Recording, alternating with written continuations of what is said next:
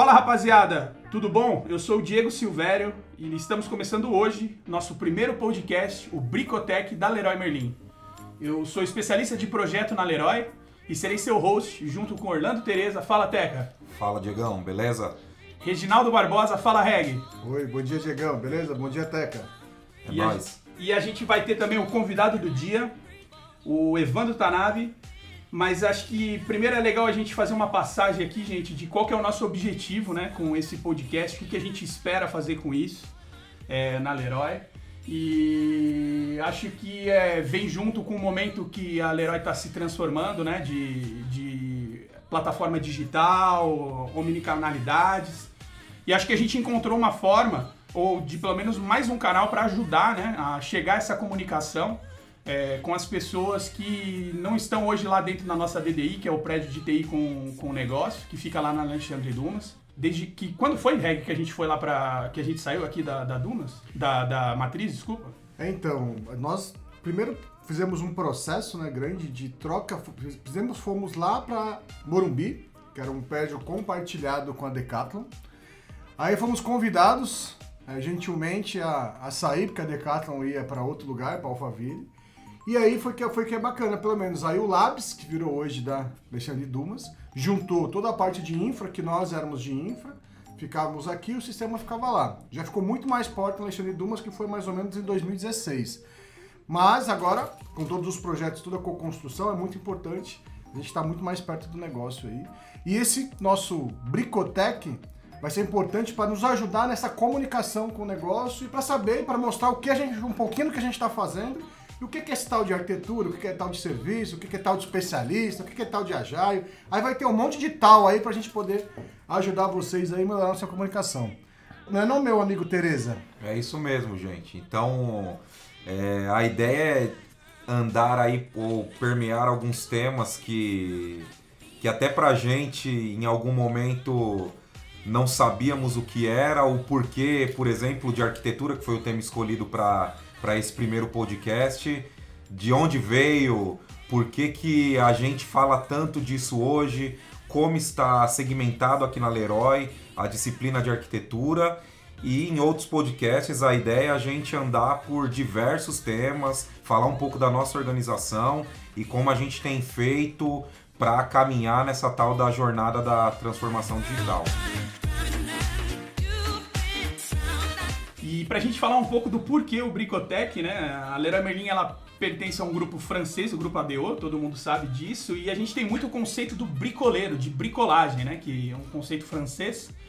E aí a gente, a ideia surgiu num bate-papo mesmo lá na, na TI. Acho que a gente estava em alguma reunião ou em algum café e falou, pô, meu, a gente podia eu sinto muita falta, um comentou com o outro, sinto muita falta de saber o que que qual que é a tua missão, Reg? O que, que você está fazendo? Onde você está inserido? Como que você está contribuindo em tudo isso? E a gente sentia muita falta de poder fazer com que essa informação chegasse rápido, de uma maneira fácil, né? De, e acessível para todo mundo, né? Então a gente juntou um pouco a ideia do nome, acho que veio até no almoço, né? A gente foi almoçar junto. E aí a gente falou, pô, tem esse negócio do bricoleiro, do bricolagem, junto com o tech, pô, vamos entrar com o Bricotec para a gente falar um pouco de tecnologia, das coisas que a gente gosta e principalmente do que está rolando na Leroy e como o mercado pode nos ajudar, né? Esse, esse tipo de discussão pode nos ajudar a, com o nosso dia a dia pra, nos projetos, na operação, na produção. Então acho que o nome Bricotec, Bricotec vem muito em cima disso, né? Do bricoleiro digital, bricoleiro da tecnologia da Leroy Merlin. Legal?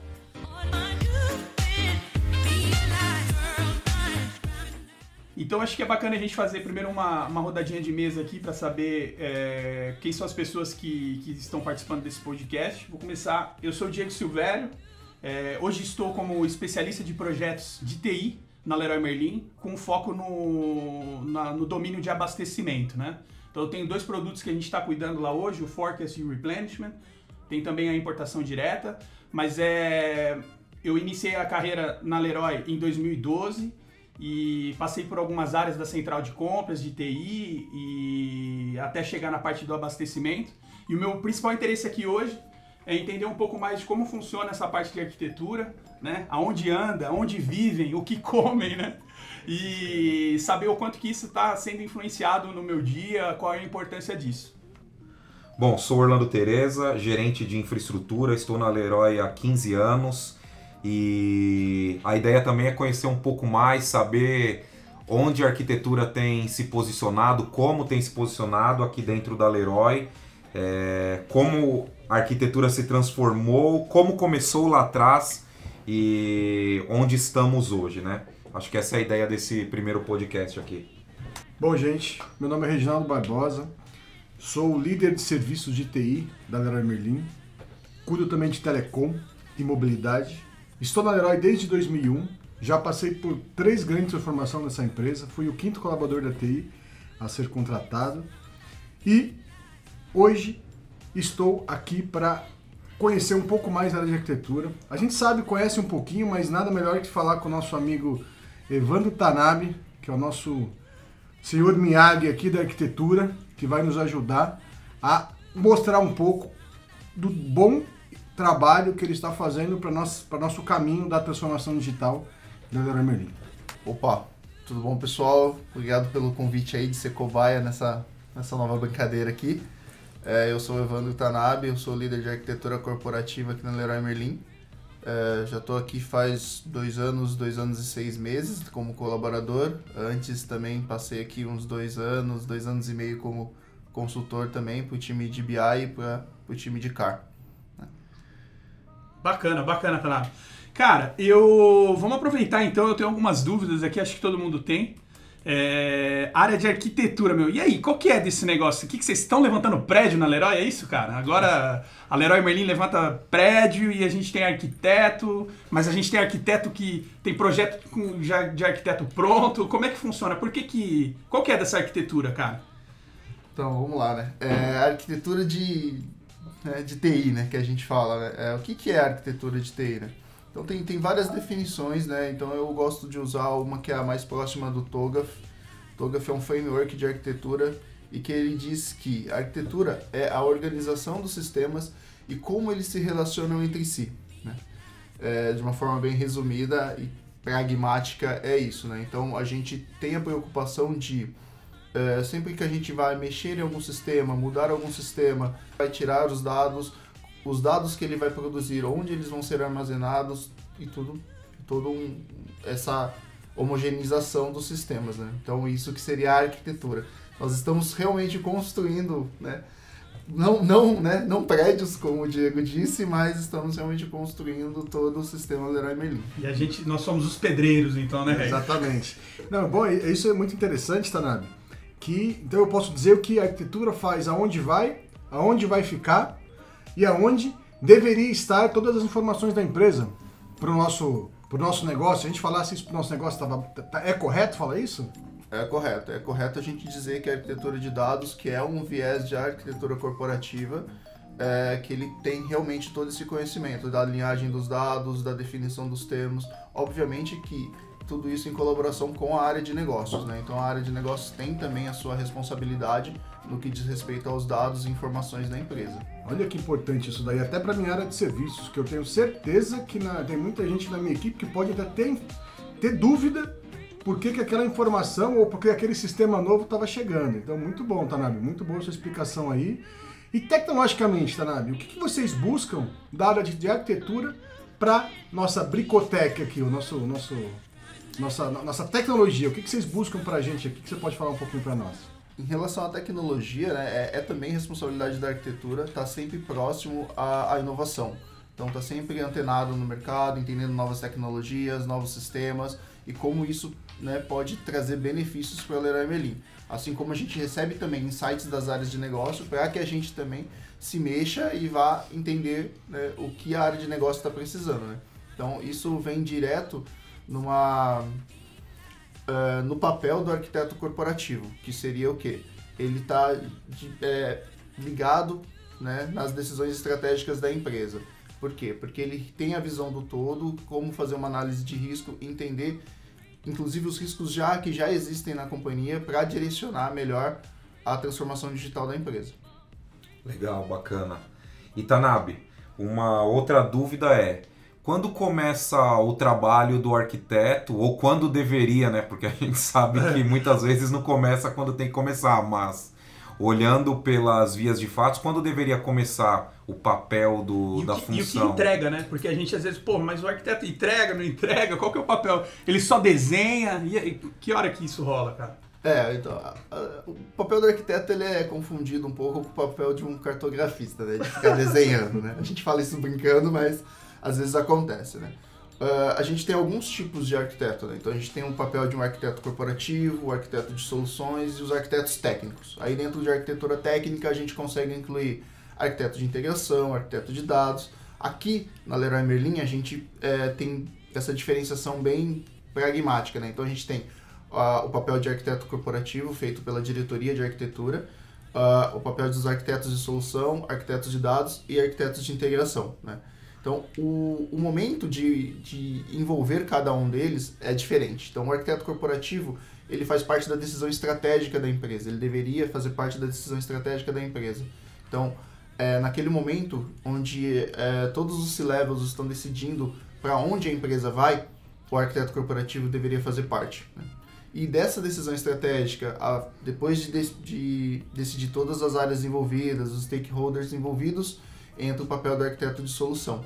Que, que o arquiteto de solução vai fazer? né? Ele tem por, por obrigação, né, por tarefa dele, um dos trabalhos dele é entender todo o requisito de negócio né, e desenhar essa solução. O que, que é desenhar essa solução? Ah, é só ir lá e fazer os desenhos dos quadradinhos e ligar? Não. Antes fosse, né? Porque se fosse isso, estava fácil, né?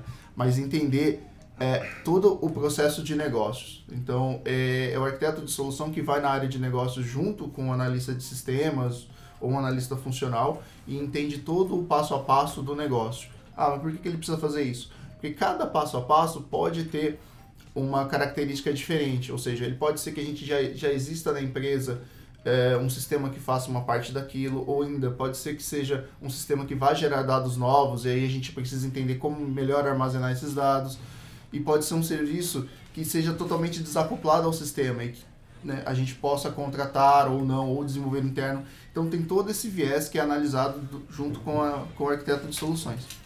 E tendo né, esse desenho do arquiteto de soluções, é que a gente traz daí o arquiteto, os arquitetos técnicos que a gente chama, que são os arquitetos de integração e os arquitetos de dados.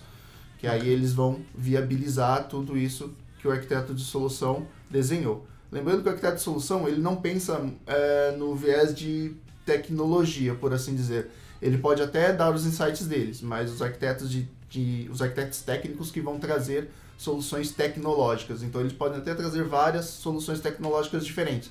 Por exemplo, um, um cadastro de cliente. Né? Então eu tenho várias formas de fazer um cadastro de cliente. Entrando aqui numa parte mais tecnológica, posso até falar, eu vou fazer esse cadastro de cliente em Java, vou fazer esse cadastro de cliente usando Go ou né, outra tecnologia. Para o arquiteto de solução, é importante ele saber que ele precisa de um cadastro de cliente. O arquiteto técnico que vai decidir como fazer isso. Né?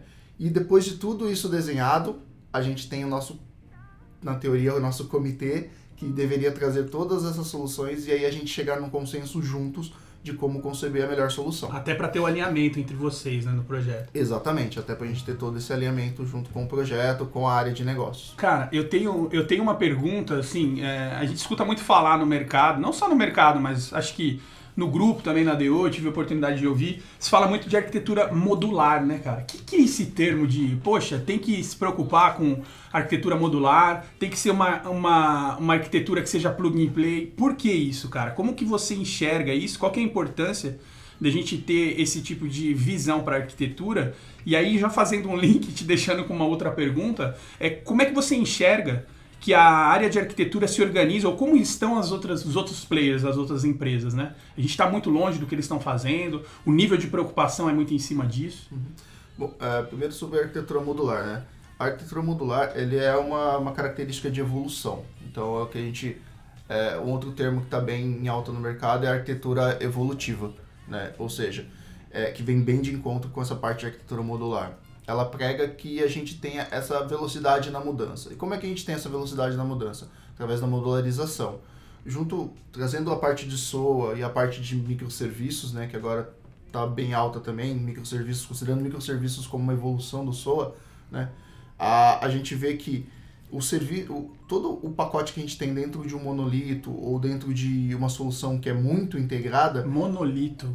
Que- monolito. que é monolito, é que é- Isso é uma boa também, é. Então, a parte... Monolito é quando a gente desenvolve uma solução que ela é totalmente dependente, totalmente integrada. Ou Legal. seja, a gente tem todas as partes dessa solução, todos os serviços dessa É o solução. monolito do Chaves, né? É. Aí no Chaves. Pode é. falar que ela tem todos os conectores prontos para integrar outras soluções, certo? Também, Seria uma exatamente. tradução. Seria uma forma de se falar, né? Tá. E, e aí a gente entende que dentro desse monolito a gente pode ter alguns problemas durante essas mudanças, né? Ou seja, a gente depende muito de testes de regressão. Não que a gente não vá fazer isso se a gente estiver trabalhando com microserviços, sim. Uhum. Ou arquitetura modular, sim, nós vamos fazer isso. Mas a gente tem é, uma, uma maior dependência quando você faz uma alteração dentro desse monolito. Então, quando a gente quebra isso, modulariza isso, né? Tanto para microserviços, né? Ou apenas a, a parte que, que a gente tem a dor, né? Então a gente vai é, trazendo essa parte de arquitetura modular, essa arquitetura evolutiva, que ela é totalmente aderente a mudanças, né? E o que, que seria isso na prática? Na prática é a gente entender dentro desse monolito qual que é o, o, o nosso serviço que ele está deficiente. Qual é o nosso serviço que está chegando no, no, numa... é, que está estourando o nosso limite ali, por exemplo, que está exigindo muito de máquina e a gente sabe que não consegue escalar vertical, esse tipo de coisa. Então a gente pega aquele pedaço, né, quebra ele, tira ele desse monolito e trabalha ele de uma forma separada, de uma forma escalável. Né? Seria essa a ideia da arquitetura modular. Legal. E da parte do que você vê da- das empresas, o que que tá rolando de mais top assim na- no mercado envolvendo arquitetura? A gente deu uma, a gente fez um trabalho de bench aqui com algumas, a, com algumas empresas aqui do Brasil. A gente foi conversar com a Via Varejo, a gente conversou com alguns arquitetos de, a gente teve a sinergia de arquitetura junto com a ADO. Então, é, a gente está mais ou menos entendendo que estamos todos nesse mesmo momento. Todo mundo procurando fortemente essa modularização, todo mundo atacando muito esse trabalho com microserviços, né? E, e também todo mundo procurando se organizar da melhor forma possível, né? Então a gente viu um é, empresas que a gente conversou, a gente viu um crescimento no número de arquitetos para suportar a área de negócios e ao mesmo tempo depois uma redução desses arquitetos entendendo a melhor forma de trabalhar. Então tá todo mundo meio que experimentando, que também faz uma parte, é, também é parte da arquitetura evolutiva essa experimentação, né? Essa forma de trabalhar também faz parte da arquitetura. Tá na cabeça de todo mundo isso, né? De testar, vamos pra cima, não deu certo, volta, desenha. Pô, tem que ser, né? É, tem que ser. Se se a gente não experimentar e não, e não tentar, né? A gente fica muito complicado. Então, Nabi, uma pergunta que eu tenho. E qual que é o momento da arquitetura atual dentro da Leroy Merlin com toda a transformação digital que a gente está ouvindo aí, todo mundo está falando de transformação digital, mas qual que é o nosso, qual o momento específico da arquitetura nesse processo atual hoje da Leroy Merlin? Eu vejo hoje a arquitetura da Leroy Merlin se reestruturando. Então, nós estamos é, trabalhando para atender essa transformação digital, para realmente protagonizar junto com todos essa, essa transformação digital. É, nos reorganizando como time, ou seja, nós estamos trabalhando em cima de um novo comitê de arquitetura, estamos também é, entendendo como a gente pode trabalhar mais próximo dos, das áreas de negócio com essa metodologia ágil, que é um, um tema que está em alta aqui também dentro da Leroy Merlin, toda essa produtização, se é que eu posso usar essa palavra, se não existe agora, eu acabei de criar. Boa, né? E, e também, né, é, e como que a gente faz o nosso papel da melhor forma possível, independente de, ah, nós estamos seguindo um framework TOGAF, nós estamos seguindo o Zacman, independente disso, a gente está entendendo qual que é o momento Leroy Merlin de transformação digital e como a arquitetura entra para ajudar nessa transformação. Bom, caminhando aqui para o final já. Tanabe, uma dúvida que acho que do pessoal também, Diego, Reg, é depois de dos arquitetos terem desenhado, estruturado a solução, o projeto entrou, a aplicação está no ar, qual é o papel da arquitetura? É, tem, o, tem uma parte de RAM, tem uma parte de sustentação ou vai para o próximo projeto? A gente tem a, uma parte de sustentação, né, que são a, a disponibilização dos arquitetos técnicos e de solução também, tanto para ajudar no run, para entender a é, entender se aquele caminho que a solução tomou foi o certo, porque assim como todos a gente está suscetível a erros também. Então, se mesmo depois de implementado um projeto, colocado no ar uma solução, é, a gente entender que ainda traz dúvidas, ainda tem uma, uma possibilidade de melhora, os arquitetos de solução ficam disponíveis para atender essas solicitações, assim como os arquitetos técnicos trabalhando em cima da parte de dados de integração também. Né? Então a gente tem sim esse papel, não só depois da entrega do projeto, mas também durante o projeto desse apoio a, ao desenvolvimento da solução. E cara, o que, que, pode acontecer num projeto? Imagina eu lá que tô como eu tenho meus projetos, o que, que pode acontecer? Quais são os riscos que eu corro de fazer um projeto sem envolver arquitetura, cara? Bom, é, é complicado fazer um projeto aqui na Leroy Merlin sem o suporte da arquitetura, né? É, não só por ser um direcionamento da empresa, né, a gente ter todo a, o plano estratégico passando pela, pela arquitetura, mas também para é, não fazer alguma coisa, por exemplo, duplicada, né? Ou eu trazer uma área trazer um sistema que já faz, já, que a gente já tem aqui no nosso parque um sistema que faça a mesma coisa, uma função similar que a gente possa adaptar para poder atender. É, você também saber da onde tirar as informações que você vai precisar para o seu sistema, porque geralmente a gente precisa alimentar um sistema novo, uma solução nova, um projeto novo com informações que, da, da empresa, da companhia, seja qualquer tipo de informação, né? Informações de vendas, de estoque, às vezes cliente, às vezes é, algum indicador que a gente já tem desenvolvido no, no, no nosso BI ou coisa parecida. Então, é, é, aqui na Leroy a gente não, não, não teria como fazer um projeto sem passar pela arquitetura. E todos os projetos que a gente tem aqui hoje estão né, sobre ciência da arquitetura, tem o desenho de arquitetura de solução, assim como integração e dados também. Bom, legal. Gente, estamos chegando ao fim é, do nosso primeiro, nosso pilotão aí do Bricotec, o, o podcast de tecnologia da Leroy Merlin. Gostaria muito de agradecer nossos hosts aqui, o Teca, o Reg, Tanabe, você também. Obrigado aí por topar ser a cobaia do nosso, nosso primeiro podcast. Opa, obrigado, Valeu, gente. obrigado pelo convite aí. Parabéns pela iniciativa, uma coisa muito legal, muito bacana mesmo. Poder conversar sobre vários temas aqui, começar por arquitetura é muito legal.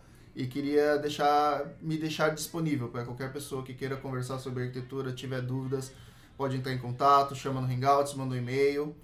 Aí eu fico à disposição, galera. Obrigado mesmo pelo convite. Show de bola, também Valeu, gente. Abraço. Valeu, valeu, gente. Valeu, valeu.